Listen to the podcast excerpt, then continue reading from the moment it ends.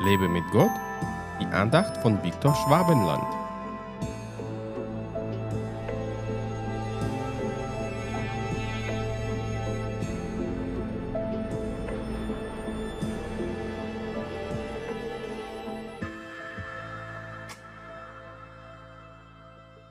Schmiedet eure Flugscharen zu Schwertern um und eure Rebmesser zu Spießen. Der Schwache spreche, ich bin stark. Joel 4, Vers 10. Das ist jetzt kein Aufruf zur Bewaffnung mit den Waffen, denn ich bin eher für den Frieden in dieser Welt. Doch geistlich sollten wir unsere Waffenrüstung tragen und unsere Waffen nicht gegen das Fleisch und Blut, sondern gegen die Gewalten dieser Finsternis nutzen. Wenn ich diesen Vers lese, dann erkenne ich Aufruf Gottes, etwas in unserem Leben zu verändern. Unsere gewöhnlichen Instrumente des Lebens zu etwas viel Wichtigerem umzuwandeln. Der Schwache soll sprechen, ich bin stark. Jetzt kommen aber die Humanisten und sagen, dass es so nicht stimmen kann, denn der Schwache ist doch schwach.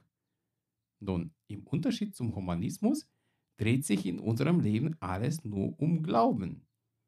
Was wir glauben und was wir verkünden, das geschieht. Wenn ich als Schwacher sage, dass ich stark bin, dann wird es so sein. Nicht, weil ich ein besonderer Mensch bin, sondern weil Gott es mir zugesagt hat, mich in meiner Schwachheit zu stärken. Unsere wichtigste Waffe bleibt immer noch unser Mund. Was wir reden, bleibt nicht ohne Auswirkung. Wenn wir Gutes reden, wird Gutes passieren.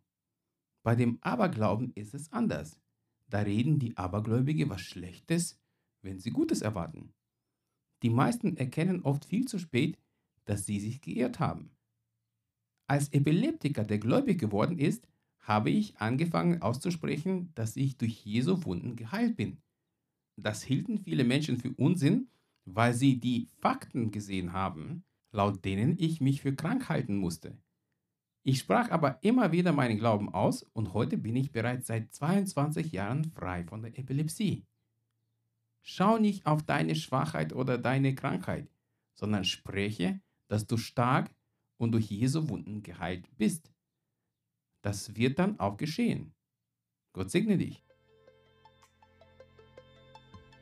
Hat dich diese Andacht ermutigt? Wenn ja, dann teile sie bitte mit deinen Freunden. Und abonniere meinen Podcast und meinen Blog www.lebemitgott.de. Ich würde mich sehr freuen, wenn du meine Dienste auch finanziell unterstützt. Weitere Infos dazu findest du unter www.viktorschwabenland.de-spende.